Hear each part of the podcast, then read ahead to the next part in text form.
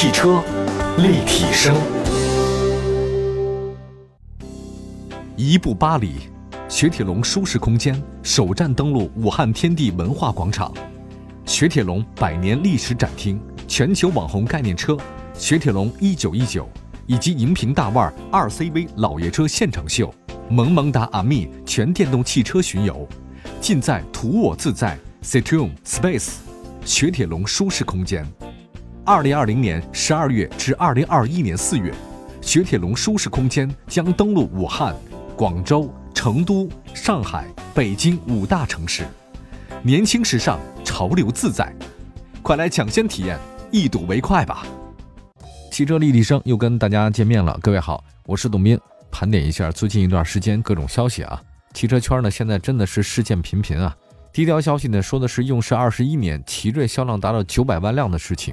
这个消息我们看了以后很激动，那奇瑞官方也宣布了，他们那艾瑞泽五 Plus 上市啊，结果企业的累计销量正式达到九百万辆。它到九百万辆花了多长时间呢？花了二十一年的时间。那么早在一九九九年十二月十八号，奇瑞的第一辆轿车呢风云正式下线。那么二十一年以后呢，奇瑞集团用了全资的奇瑞、奇瑞商用车，还有包括合资那个奇瑞捷豹路虎、凯翼等十几家汽车制造企业。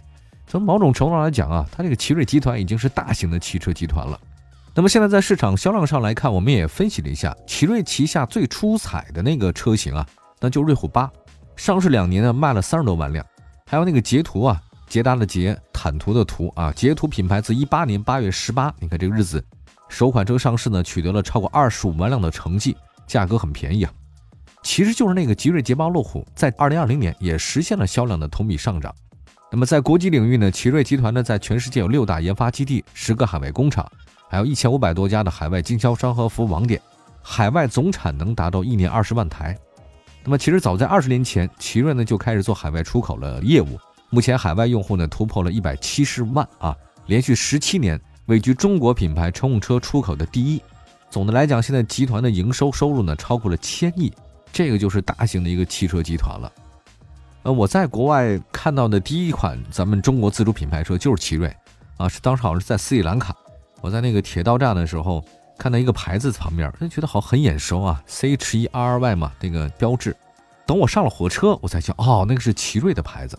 我立刻呢拍了照片了，发给了奇瑞当时的那个总经理助理嘛，我就说，哎，他很高兴的回了一个跟我说，说没错，我们在那边有经销商网点。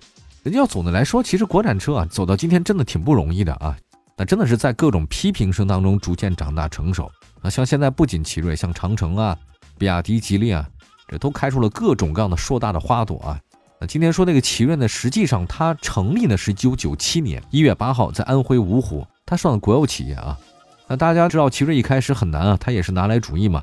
当时他花了两千九百八十万美金的高价从英国威尔士引进了一条二手发动机的生产线。那么他们九七年成立这家公司。那么在两年以后，钻研实验在九九年五月份成功点火奇瑞历史上的第一台发动机。那么有了发动机只是第一步，那其他很多要做。所以感慨啊，那个时候很多的老的汽车人呢，真的是没有条件创造条件也要上啊。那么终于在一九九九年十二月十八号，第一辆奇瑞风云的汽车呢驶出了生产线。那这事儿呢过了两三年以后呢，奇瑞马上推出好几款车，像奇云、东方之子啊，还有 QQ。QQ 当中这款车真的火爆程度啊，几乎是家喻户晓。这一款车抢占了当时所有中国汽车市场的微型车的细分市场。那四万九千八，QQ 开回家，很多家庭直接解决了车辆有没有的问题啊。当时那个维修成本特别低，还有那个外形呢是畅销的加分项。那么奇瑞第一款的 SUV 呢是瑞虎嘛，卖的也非常的好。今天非常高兴看到这样的消息啊，奇瑞已经成为了目前。首屈一指的国内大型的汽车制造集团，恭喜奇瑞，恭喜奇瑞！我觉得没有随随便便的成功啊，一个人一开始都是这样，总是错动百出，慢慢慢慢的他就会好了，只要自己自强不息就行了嘛，对吧？下一个呢，再说说刀片电池啊，根据我们这个信息显示啊，啊，比亚迪股份有限公司全资成立一个叫福迪实业有限公司，这个福呢是什么福呢？就是仿佛的福的右巴拉，福迪，迪呢就是比亚迪的迪，福迪。这个法定代表人是谁呢？法人是比亚迪集团的副总裁，叫何龙，注册资本呢是五个亿。那么早在这个一九年十二月份啊，就有三家福迪系的公司成立了。那涉及的非常多，什么电池啊、照明啊、汽车底盘啊，还有电子啊、动力模具等等。那么福迪是干什么的？啊，其实就是生产刀片电池的。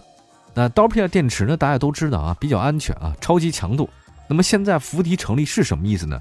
也就是说，我不单单的是给比亚迪供货，如果有其他汽车厂家愿意跟我们合作的话，没有问题。但尽管它是有比亚迪的这个背景，那就像当年的特斯拉嘛。当年特斯拉呢，也向奔驰啊提供了很多这个架构什么的，包括电子系统。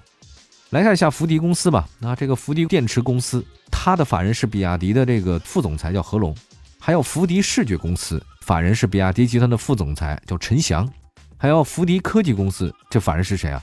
是比亚迪集团第十五事业部和第十六事业部的总经理，叫罗忠良。那么福迪还有个动力公司，它的法人是谁？是原比亚迪集团的高级副总裁罗洪斌。还有福迪模具公司，这个是比亚迪的高级副总裁，叫连玉波啊。他每个人，你看，但凡是在比亚迪这边当高级副总裁和总裁的，都让他们福迪系的公司当法人去了。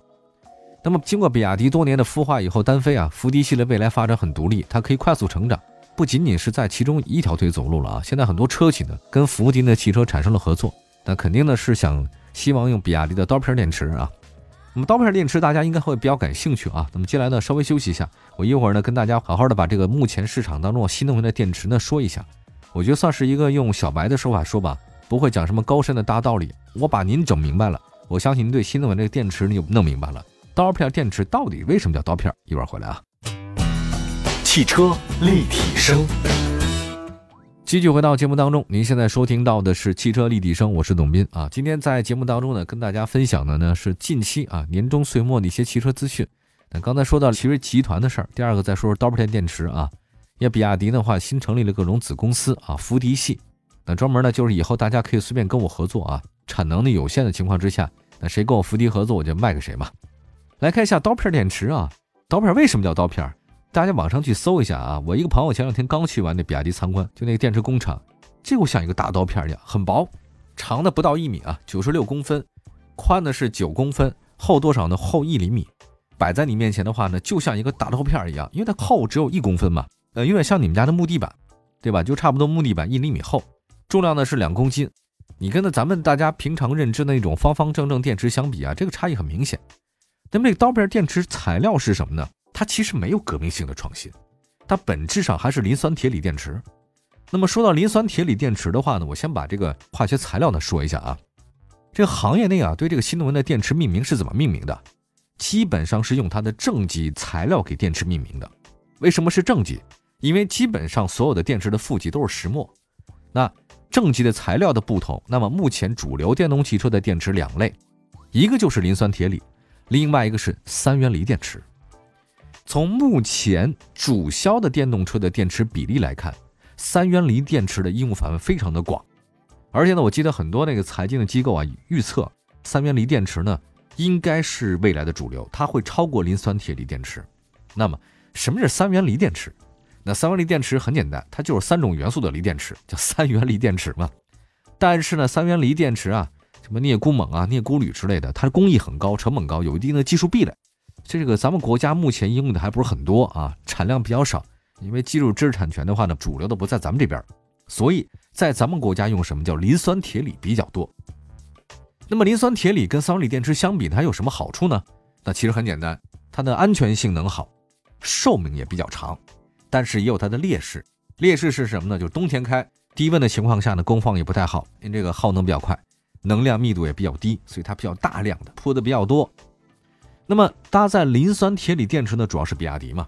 呃，在很早以前，大家知道比亚迪那个纯电动大巴嘛，至今保持零电池事故，这是为什么呢？是因为磷酸铁锂啊，它能量密度比较低。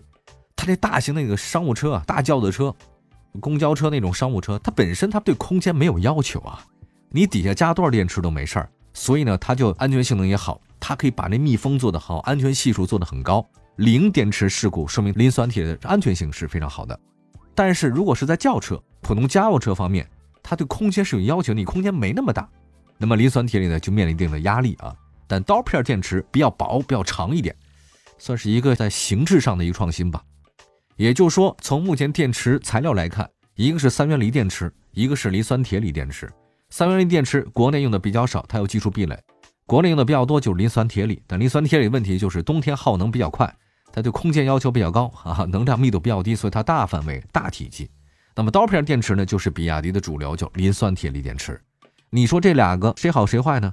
也说不清楚，因为各自有各自的优势啊，有各自的适合的场景。那刀片电池就是磷酸铁锂电池了。我们讲这些，大家明白了吧？那这样以后有机会的话，我们再把这个主流的一些电池的这个知识啊，还有新能源的电池知识，跟大家好好做一些分享，可能对你买车有参考。好吧，接下来的话呢，再说一下武汉的这个事儿啊。今年年初，国家的发改委还有工信部等十部门呢，就发布了关于进一步优化、有序的扩大皮卡车进城的限制范围，是很好的信号。那各地的话呢，也开始逐步的解禁皮卡，所以导致今年皮卡的销量大增。一到十一月份的话呢，总销量呢超过三十六万辆。我们在节目当中曾经还做过一期啊，这个皮卡车的选择。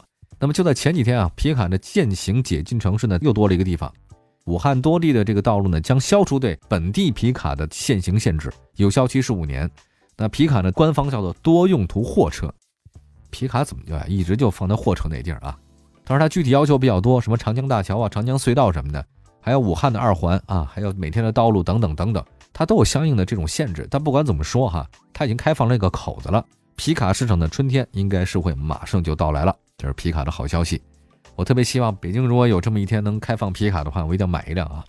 再来看一下特斯拉的 Model S 啊，最近一段时间特斯拉又摊上事儿了，而且还是大事儿。